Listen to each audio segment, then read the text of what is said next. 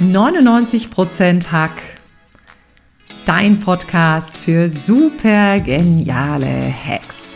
Ich zeige dir, mit welchen simplen Strategien du das Allerbeste aus dir herausholst und noch erfolgreicher wirst. Mein neues Buch Erfolg ist, was du aus dir machst, ist ab sofort überall erhältlich und unterstützt mit jedem Kauf die Kinderkriegshilfe. Lass uns gemeinsam Großes bewirken und jetzt Ärmel hochkrempeln und ran an den Hack. In Deutschland geben sich rund 400.000 Paare jährlich das Ja-Wort und küssen sich vor dem Traualtar. Ob sie das allerdings 20, 30 oder 40 Jahre später noch tun wollen, das ist doch die Frage. Sind wir für die Monogamie gemacht oder hat die Institution der Ehe längst ausgedient? Eine Frau kennt alle Antworten. Sie ist Politologin und Spiegel-Bestseller-Autorin des Buches Das Ende der Ehe und ich freue mich unfassbar, dass sie heute zu Gast bei mir im Podcast ist. Herzlich willkommen, liebe Emilia Rock. Vielen Dank, ich freue mich hier zu sein.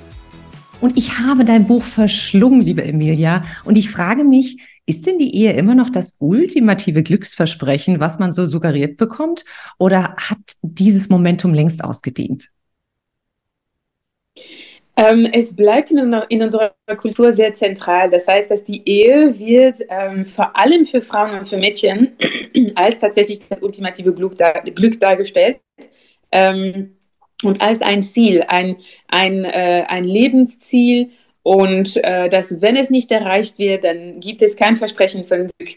Und die Ehe geht mit auch Kinder einher. Das heißt, die Rolle der Mutter, die Rolle der Ehefrau sind eben Frauenrollen, die bis heute noch als äh, zentrale Rollen ähm, vorgegeben werden für Mädchen und für Frauen.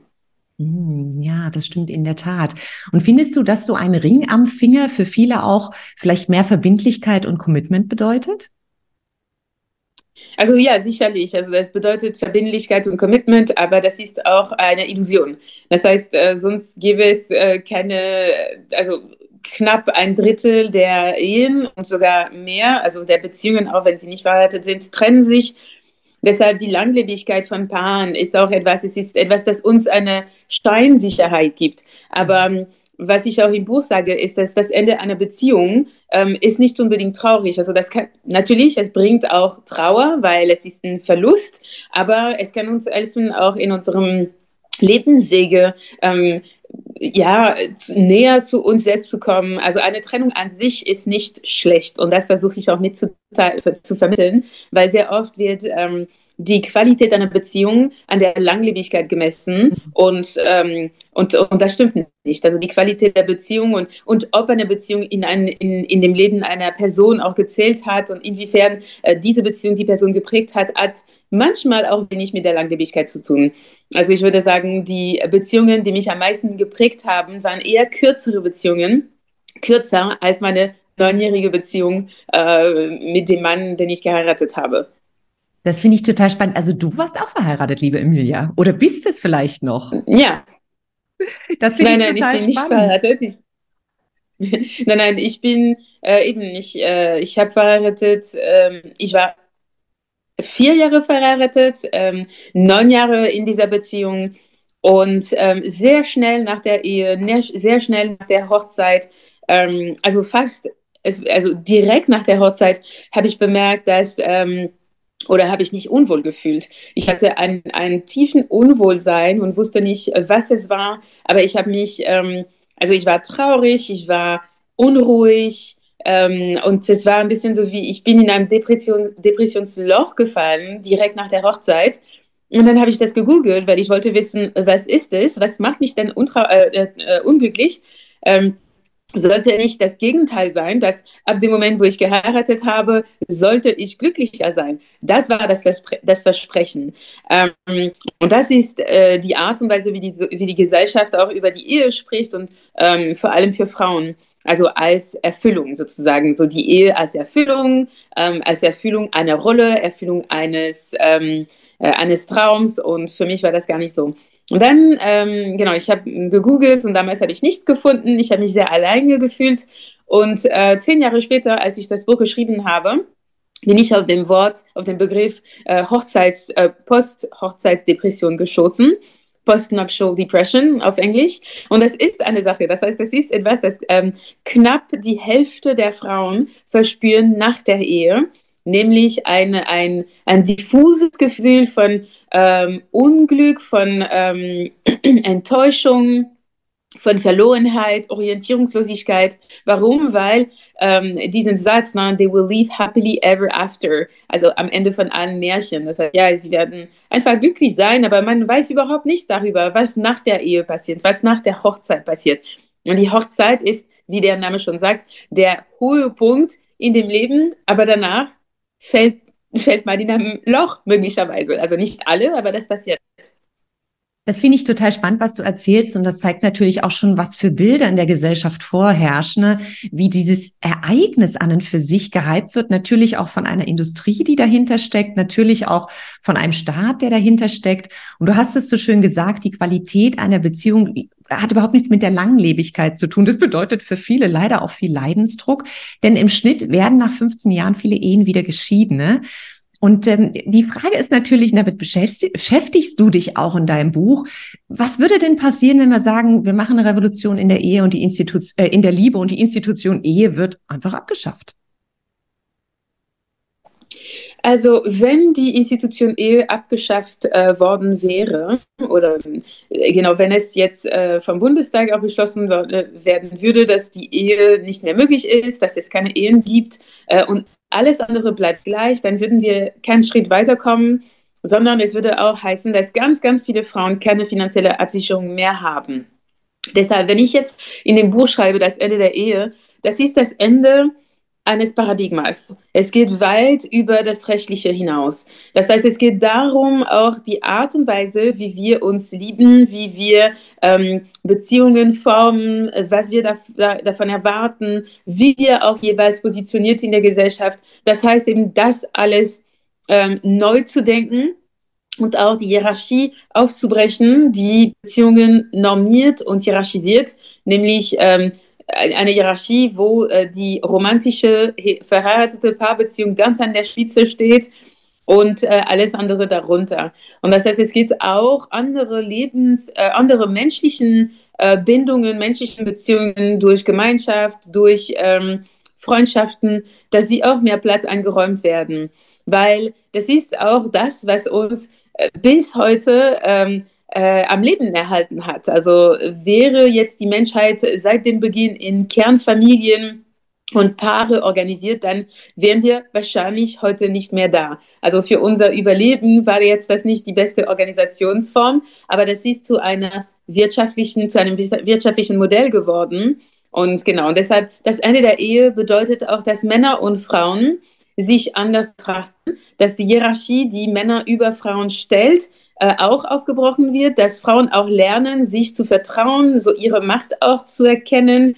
Ähm, und das ist eine Sache, die durch die Ehe äh, und durch die Institution Ehe, das heißt durch den Diskurs um die Ehe, durch die äh, Bilder, ähm, die sich mit der Ehe, äh, die mit der Ehe geknüpft sind, äh, schwierig wird, nämlich dass die Frau äh, wird immer noch, immer noch heute eben als ein, äh, als der Anhänger des Mannes, als äh, unter der Obhut und unter der Schutz des Mannes. Es gibt immer noch eine große finanzielle Abhängigkeit ähm, der Frauen, wenn sie verheiratet sind und vor allem, wenn sie Kinder haben. Statistisch gesehen ist es doch sehr, sehr klar.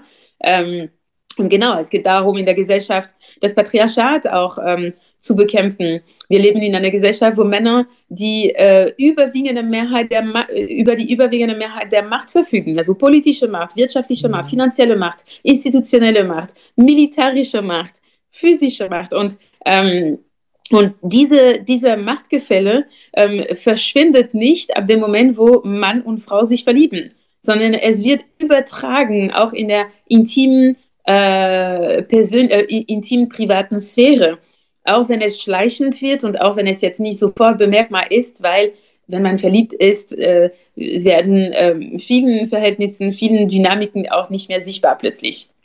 Das ist wirklich das Ding. Treffe nie Entscheidungen, wenn du super frisch verliebt bist. Du bist ein absoluter Kessel an Hormonen.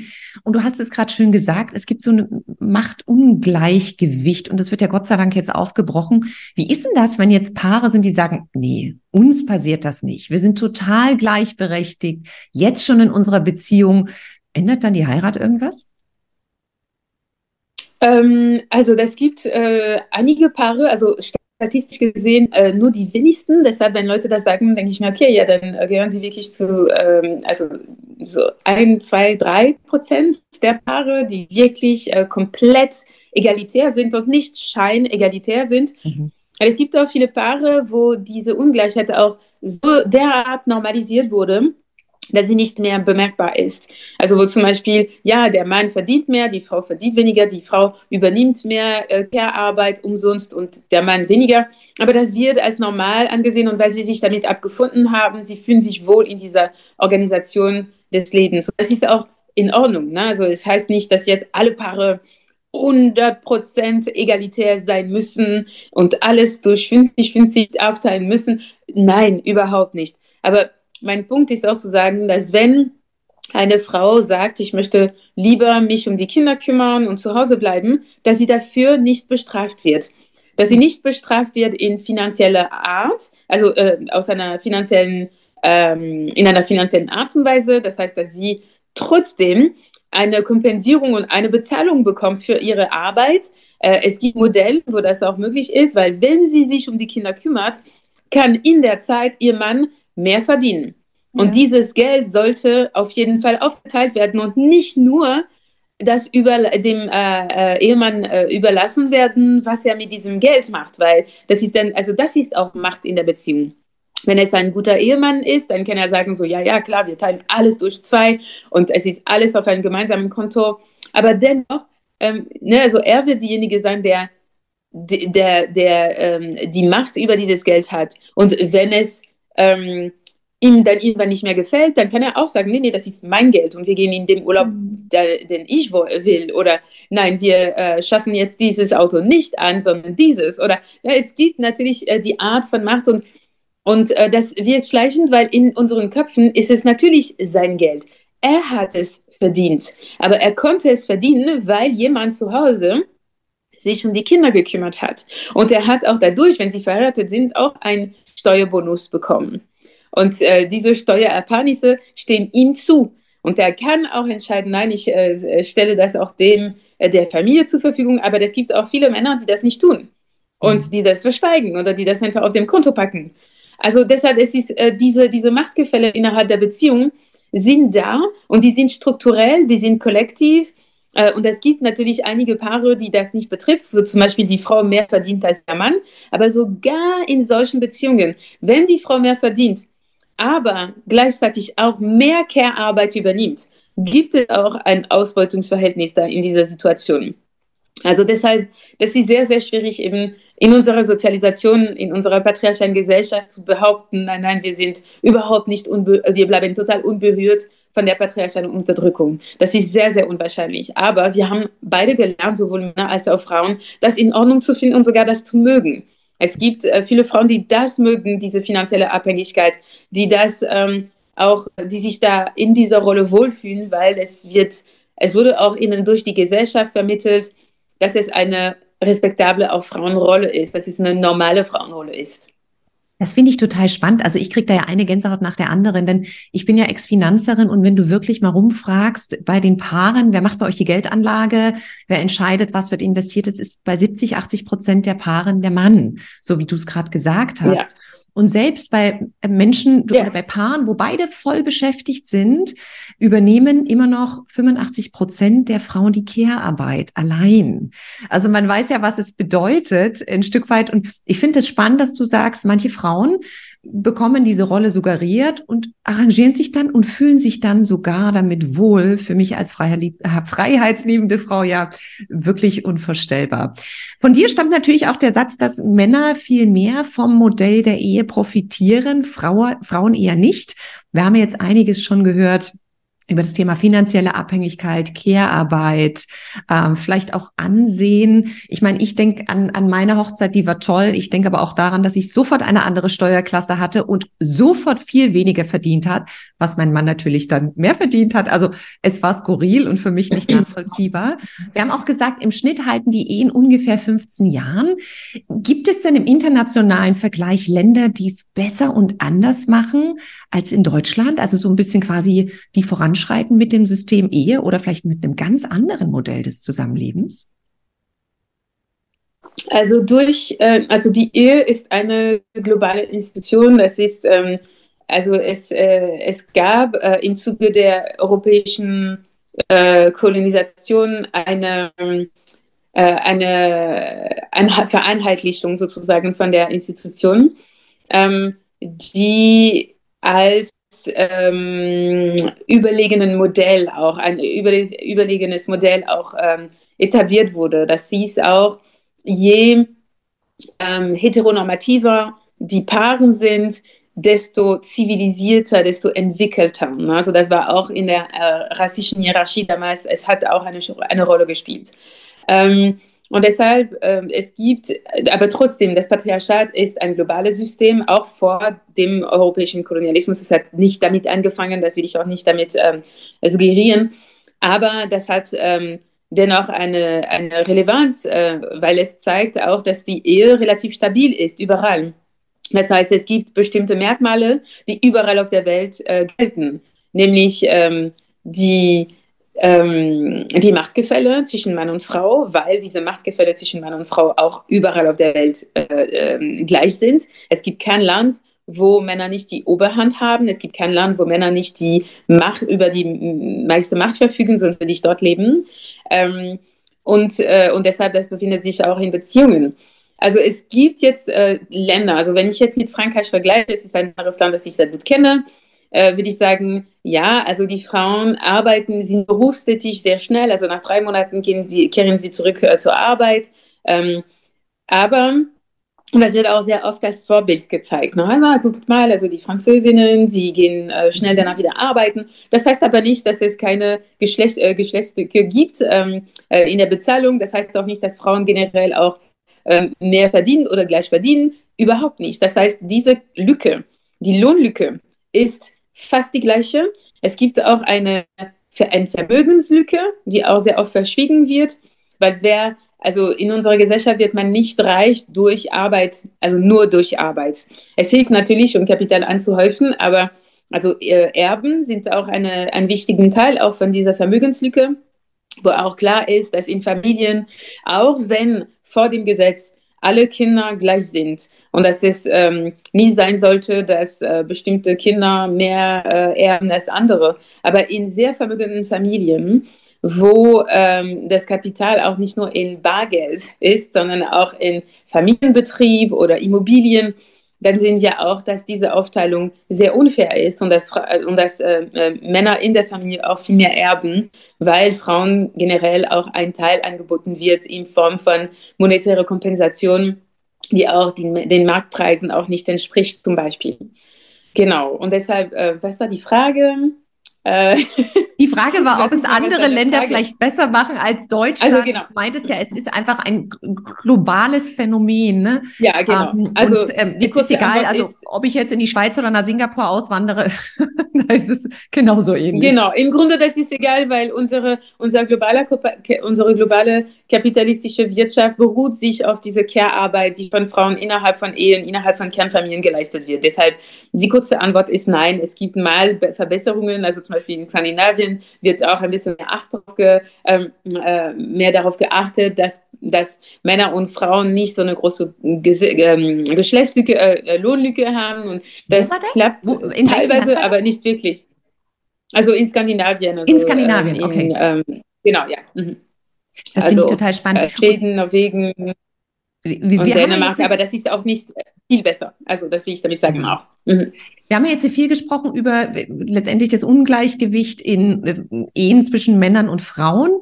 Funktioniert der gleiche Mechanismus letztendlich auch in gleichgeschlechtlichen Ehen? Ähm, ja und nein. Also die Tatsache, dass es äh, steuerrechtliche Regelungen gibt, die ähm, uns dazu bringen, in Paaren zu entscheiden, dass eine Person mehr verdient und die andere weniger. Äh, ja, natürlich bleiben die gleichgeschlechtlichen Paaren nicht unberührt davon. Und deshalb, ähm, es gibt einen Druck, einen Anpassungsdruck an das heteronormative Modell. Das heißt, um also das ganz äh, plakativ zu sagen, dass wenn Sie in einer, äh, in einer Ehe sind, dass eine Person die Frauenrolle übernimmt und die andere die Männerrolle und äh, vor allem, wenn Kinder da sind. Das heißt, es wird auch vorgegeben vom Staat, also wenn es gespart werden will. Ne? Also ähm, na, das ist klar, dass sie sich dann anpassen. Aber es gibt auch trotzdem Paare, die sich nicht anpassen, auch heterosexuelle Paare, die sagen, nee, also wir werden beide gleich verdienen und beide gleich für die Kinder sorgen. Aber in diesem Fall äh, führt es natürlich auch zu, äh, es kostet. Es kostet mehr Geld, als wenn eine Person zu Hause bleibt. Also das ist auch im Interesse des Staates. Aber gleichzeitig gleichgeschlechtliche Paare unterliegen dem Patriarchat überhaupt nicht in der gleichen Art und Weise wie heterosexuelle Paare. Weil es gibt jetzt keine Paarung zwischen einer aus gesellschaftlicher Sicht schwache Person und eine aus der gesellschaftlichen Sicht nochmal. Ne? Also es geht jetzt nicht um tatsächlich ähm, Schwäche und Stärke, mhm. überhaupt nicht, sondern es ist, wie das eben äh, konstruiert wird und wie das ähm, eben, also wie diese Macht auch aufgeteilt wird auf gesellschaftlicher Ebene. Und dann diese Paarung zwischen einer Person, die äh, als machtvoll angesehen wird, äh, mit hohem Status und mit mehr Macht und mehr Geld. Ähm, in gleichgeschlechtlichen Paaren ist es nicht der Fall. Und es gibt andere, es kann andere Machtgefälle geben. Also äh, Machtgefälle zwischen Menschen werden nicht nur durch die äh, Achse Geschlecht auch definiert, sondern es kann auch durch die Achse Klasse oder Hautfarbe, Nationalität oder einfach nur Persönlichkeit ähm, oder ja, Behinderung. Und da in diesem Fall gibt es andere äh, Machtverhältnisse, aber sie werden äh, sehr wenig mit dem Geschlecht zu tun haben. Das finde ich total spannend. Und wir haben am Anfang, hast du schön was gesagt über das Thema soziale Bindung, dass das uns Menschen natürlich ein Stück weit aufrecht erhält und dass das natürlich nicht nur in der Ehe passiert. Ähm, wie ist denn das? Sind wir Menschen überhaupt für eine Monogamie gemacht, die natürlich auch mit der Institution Ehe einhergeht oder suggeriert wird? Ähm, also nein, überhaupt nicht. Wir sind ähm, eine Spezie, die nicht durch ähm, Paare organisiert wird äh, von Natur aus. Aber das ist auch die Frage. Wir sind so weit weg von unserem natürlichen Zustand entwickelt, dass ist diese Frage überhaupt wichtig, weil alles, was wir tun, ist im Grunde natürlich und unnatürlich. Alles, was wir tun, ist also entspricht unserer menschlichen Natur, aber das es entspricht es auch eben nicht. Deshalb es ist alles 100% natürlich und 100% kulturell. Ähm, aber äh, vor der äh, landwirtschaftlichen Revolution hatten Frauen Sex mit so vielen Männern und so vielen Frauen, wie sie wollten. Und die Kinder, die dadurch entstanden sind, wurden von der Gemeinschaft aufgezogen. Das heißt, es gab eine kollektive Verantwortung für die Kinder, für alle Kinder, weil äh, alle Männer wussten, dass jedes Kind könnte theoretisch auch ihr Kind sein. Und dann, als es äh, ein Überfluss an Essen gab und dass der, die Frage des Besitzes auch sich eingeschleicht hat, auch in dem Leben der Menschen, ähm, wurde die äh, heterosexuelle monogame Beziehung eingeführt. Also das war natürlich graduell, aber das wurde, es wurde äh, eingeführt, um sicherzustellen, dass alle Kinder mit einem Mann in Verbindung gebracht werden konnten und dass der Mann eben diesen Besitz hatte auf die Kinder. Und das ist jetzt nicht ähm, allgemein, also der Allgemeinheit auch ähm, mit der Allgemeinheit reguliert war, weil äh, Besitz ist äh, höchst, äh, also hochindividuell. Ähm, und deshalb durch die Ehe und durch die Monogamie, ähm, es ging darum, nicht äh, Paare aneinander zu binden fürs Leben, sondern es ging darum, die Sexualität der Frauen zu kontrollieren. Die Monogamie war nicht für Männer und für Frauen gemeint, sondern für Frauen. Und bis heute sehen wir, dass wenn Männer sich nicht an der Monogamie halten und zum Beispiel Seitensprünge machen, es wird viel ähm, akzeptierter gesellschaftlich, als wenn eine Frau das macht. Ähm, und, und deshalb ist es äh, wichtig, wirklich zu sagen, dass die Kontrolle der Körper der Frauen ist im Kern des Patriarchats und dass wir das so, also derart normalisiert haben, dass wir es als komplett normal betrachten. Ähm, wir merken auch nicht, inwiefern die Körper der Frauen ständig unter Kontrolle stehen. Ähm, entweder durch das Aussehen, wie eine Frau auszusehen hat, also wie ihre, Körper, ihre Körper auszusehen haben, aber auch äh, mit wem sie Sex hat, ob sie Sex hat, wie sie Sex hat, wie oft, etc., etc., ob sie bezahlt dafür äh, wird dafür oder nicht, etc. Weil es gibt viele Frauen, die für äh, den Sex bezahlt werden in Ehen äh, und die sich auch, also ich hatte Interviews geführt und viele Frauen, die sagen, na ja, also ich habe überhaupt keine Lust, aber mal gut, also er hat uns jetzt ein schönes Urlaub bezahlt, na gut, dann mache ich das oder er zahlt für alles. Ich muss, ne, also diese Idee, dass Sex ist auch ein Tauschmittel. Mhm. Ähm, und ähm, genau, und deshalb äh, die Monogamie hat dafür gesorgt, dass ähm, genau, dass die sexuelle äh, Autonomie und ich würde auch dazu hinfügen, die äh, sexuelle Kraft der Frauen gebändigt wird. Oh, das finde ich eine total spannende Theorie, liebe Emilia. Nehmen wir mal an, es kommt jetzt ein ganz unverbesserlicher Romantiker, eine unverbesserliche Romantikerin zu dir und sagt, Emilia, ich habe den Mann oder die Frau fürs Leben gefunden. Ich möchte morgen heiraten. Was würdest du denn derjenigen oder demjenigen empfehlen? Also äh, Liebe finde ich ähm, immer gut. also ich finde so ab dem ja, also das, Liebe ist immer gut. Deshalb ja, super. Also schön, dass ihr euch verliebt habt. Aber habt ihr über Geld gesprochen? Habt ihr darüber gesprochen? Ähm, genau, was bringt ihr auch zu der äh, äh, Beziehung? Und wenn ihr heiratet, was bedeutet das auch finanziell? Es ist jetzt nicht nur etwas Romantisches. Äh, wollt ihr Kinder haben? Und wenn ja, dann wie würdet ihr das organisieren? Wer würde sich um die Kinder kümmern? Wer würde mehr Lohnarbeit nachgehen? Und wie würde, wie würde ein Ausgleich aussehen? Also was würdet ihr tun, um dafür zu sorgen, dass eine Person nicht finanziell abhängig ist von der anderen und dass eine Person die meiste Macht in der Beziehung äh, hat aufgrund dieser finanziellen Aufteilung, weil in einer kapitalistischen Gesellschaft ist Geld Macht. Mhm. Ähm, und ähm, genau, das, das alles würde ich sagen. Und ich würde sagen, eine Ehe ist nicht, also wir lernen, wir sind äh, in einer Gesellschaft sozialisiert, wo die Ehe uns als einzige äh, Möglichkeit der Bindung und des, der Bekundung der Liebe auch vorkommt. Na, das heißt, wenn ich eine Person liebe und sehr verliebt bin, das Einzige, woran ich denke, ist, oh, ich will dich heiraten und Kinder bekommen. Es gibt aber andere Wege, aber wir wissen nicht darüber, weil sie uns nicht vorgezeigt werden. Es ist die einzige Möglichkeit. Und deshalb auch sich zu fragen, okay, was wollen wir? Was, was ist gut für unsere Liebe? Wollen wir zusammenleben, ja oder nicht? Vielleicht nicht. Also das heißt nicht, dass wir uns nicht lieben. Äh, wollen wir Kinder haben? Vielleicht auch nicht. Also Kinder gehören nicht immer zur Liebe. Ähm, vor allem in solchen Zeiten, würde ich sagen. Also das ist, ähm, es ist wichtig, dass es da eine gewisse äh, kritische Hinterfragung von allen Normen und allen äh, Meilensteinen, die uns vorgegeben werden, als eine, was, was ist eine wahre Liebe? Ja. Wollen wir monogam sein? Also wir lieben uns, aber müssen wir äh, exklusiv miteinander sein? Also können wir auch mal, also vielleicht nicht ganz am Anfang, aber auch vielleicht äh, doch ganz am Anfang sagen, wir lieben uns und gleichzeitig wollen wir uns nicht einschränken. Vielleicht will ich auch andere Leute lieben. Vielleicht will ich auch mit anderen Menschen Sex haben. Ähm, das würde nicht heißen, dass ich dich nicht liebe. Also alle diese Fragen müssen gestellt werden. Es gibt kein, eine einziges, kein einziges Modell für die Liebe. Auch so schön, du sagst es schön. Ich finde, die Liebe ist ein freies Kind und darum kann man gar keinen Zaun drumherum bauen, ähm, denn sie, sie geht, wenn sie geht und sie kommt, wenn sie kommt. Also ein wunderschönes Plädoyer, fast kurz zum Abschluss und hast schon so viele tolle Strategien und, und Insights auch zu deinem Buch gegeben. Und ganz zum Schluss hätte ich noch eine Kategorie Fast Lane. Ich stelle dir eine persönliche Frage und du darfst spontan antworten. Hast du Lust, liebe Emilia? Okay. Ja? Liebe Emilia, was ist denn der schlechteste Rat, der häufig erteilt wird?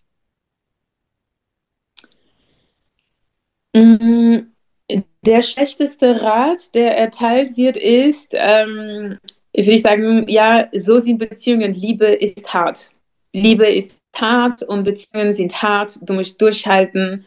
Du, Commitment ist wichtig. Du hast dich engagiert. Mach weiter. Das ist der schlechteste Rat. Ich sage nicht, dass alle sich trennen müssen, aber manchmal ist die Trennung auch der richtige Weg. Würdest du noch einmal Ja sagen? Vielleicht, ja, vielleicht, aber nicht äh, staatlich. Also ich würde Ja sagen und ich sage immer Ja für Partys, also Ja für eine große äh, Party, äh, aber ohne Stadt, ohne Trauschein, genau. Und wenn du irgendwo auf diese wunderschöne Welt eine große Anzeigentafel hinstellen könntest, wo würde sie denn stehen und vor allem, was würde draufstehen? Ähm, also wo würde sie stehen? Ähm, also da, wo sie am meisten gesehen wird. Ich weiß gar nicht, wo das ist. ähm, ein, du meinst ein, ein Plakat? Zum Beispiel. Ja, ein Plakat, okay. Ähm, oder ja, ich würde das so, ich würde einen Download machen, ich würde so eine äh, telepathische äh, so äh, Botschaft bei allen Menschen downloaden und äh, das ist alles ähm, so eine so, es kann durch äh, Quantumphysik äh, erklärt werden und ist nicht materiell. Es ist jetzt kein Plakat, sagen wir mal. Ähm, also es ist eine Botschaft, die bei jedem ankommt, egal auf welchen Genau, Kanälen. eine Botschaft. Genau, genau. Äh, und diese Botschaft könnte sein: ähm, Vertrau dir, vertrau dir. Also hör auf dich. Ja. Was für ein großartiges Abschlusswort für diesen wunderbaren Podcast. Ich danke dir von Herzen, dass du mein Gast warst und für alle Zuhörerinnen und Zuhörer da draußen.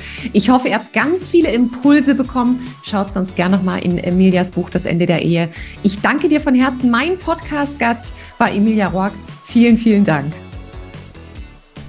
Teil den Podcast gern mit jedem, dem du etwas richtig Gutes tun willst. Und schau in mein neues Buch Erfolg ist, was du aus dir machst, was ab sofort überall erhältlich ist und mit jedem Kauf die Kinderkrebshilfe unterstützt. Ich freue mich, wenn du beim nächsten Mal wieder dabei bist. Bis dahin, ran an den Hack.